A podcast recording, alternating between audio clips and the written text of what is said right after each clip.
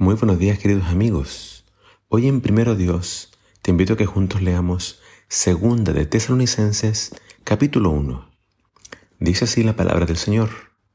Nos sentimos orgullosos al hablar a las demás iglesias de la paciencia y la fe que ustedes manifiestan, a pesar de los muchos problemas y dificultades por los que han estado atravesando. Este es solo un ejemplo de la justa manera en que Dios hace las cosas. Él los considera dignos de su reino, por causa del cual padecen. Dios, que es justo, hará sufrir a los que los están afligiendo. A ustedes, los que ahora sufren, Dios les dará descanso, a lo mismo que nosotros. Esto será cuando el Señor Jesús venga del cielo entre llamas de fuego con sus poderosos ángeles y castigue a los que no conocen a Dios no obedecen el Evangelio de nuestro Señor Jesús. Esos sufrirán la pena de la destrucción eterna, alejados de la presencia del Señor y de la gloria de su poder. Así será cuando venga en aquel día a recibir honra y admiración de su pueblo, de sus santos. Ustedes estarán entonces con Él, porque creyeron el mensaje que les llevamos. Por eso oramos en todo tiempo que nuestro Dios los tenga por dignos de su llamamiento y les ayude con su poder a hacer el bien y a cumplir todo lo que realicen movidos por la fe. De esta manera, el nombre de nuestro Señor Jesús será honrado por causa de ustedes, y Él los honrará conforme el gran amor de nuestro Dios y Señor. En medio del sufrimiento y las persecuciones que estaban enfrentando los cristianos de Tesalónica, Pablo les vuelve a hablar de la segunda venida de Cristo. La segunda venida de Cristo será un día de justicia. Los justos que creyeron en el Evangelio, en las buenas nuevas de salvación, finalmente disfrutarán del descanso y de la paz que tanto tiempo anhelaron y buscaron.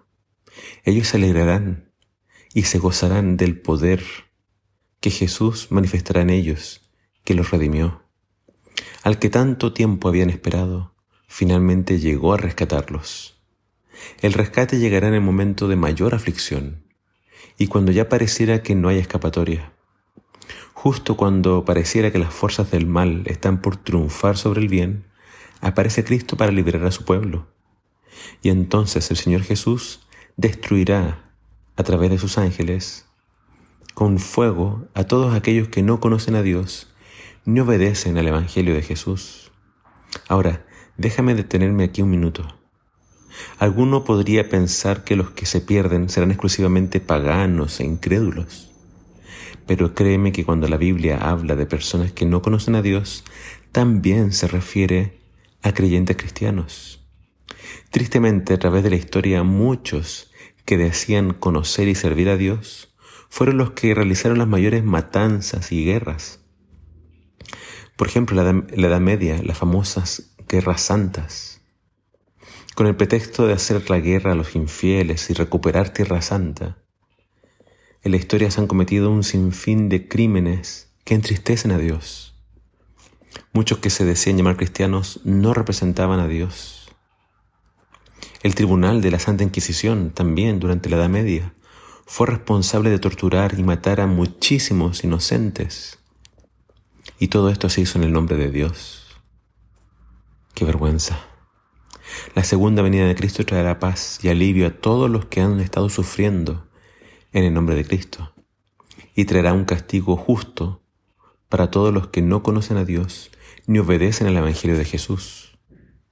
Por lo tanto, nuestra tarea mayor es conocer a Dios, conocer su carácter, conocer su voluntad para nuestras vidas nuestra meta debe ser vivir una, vida a la altura del santo llamamiento que recibimos, hacer el bien con la fuerza que nos da el Señor mediante la fe.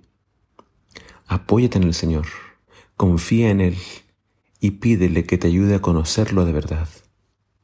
Que el Señor te bendiga.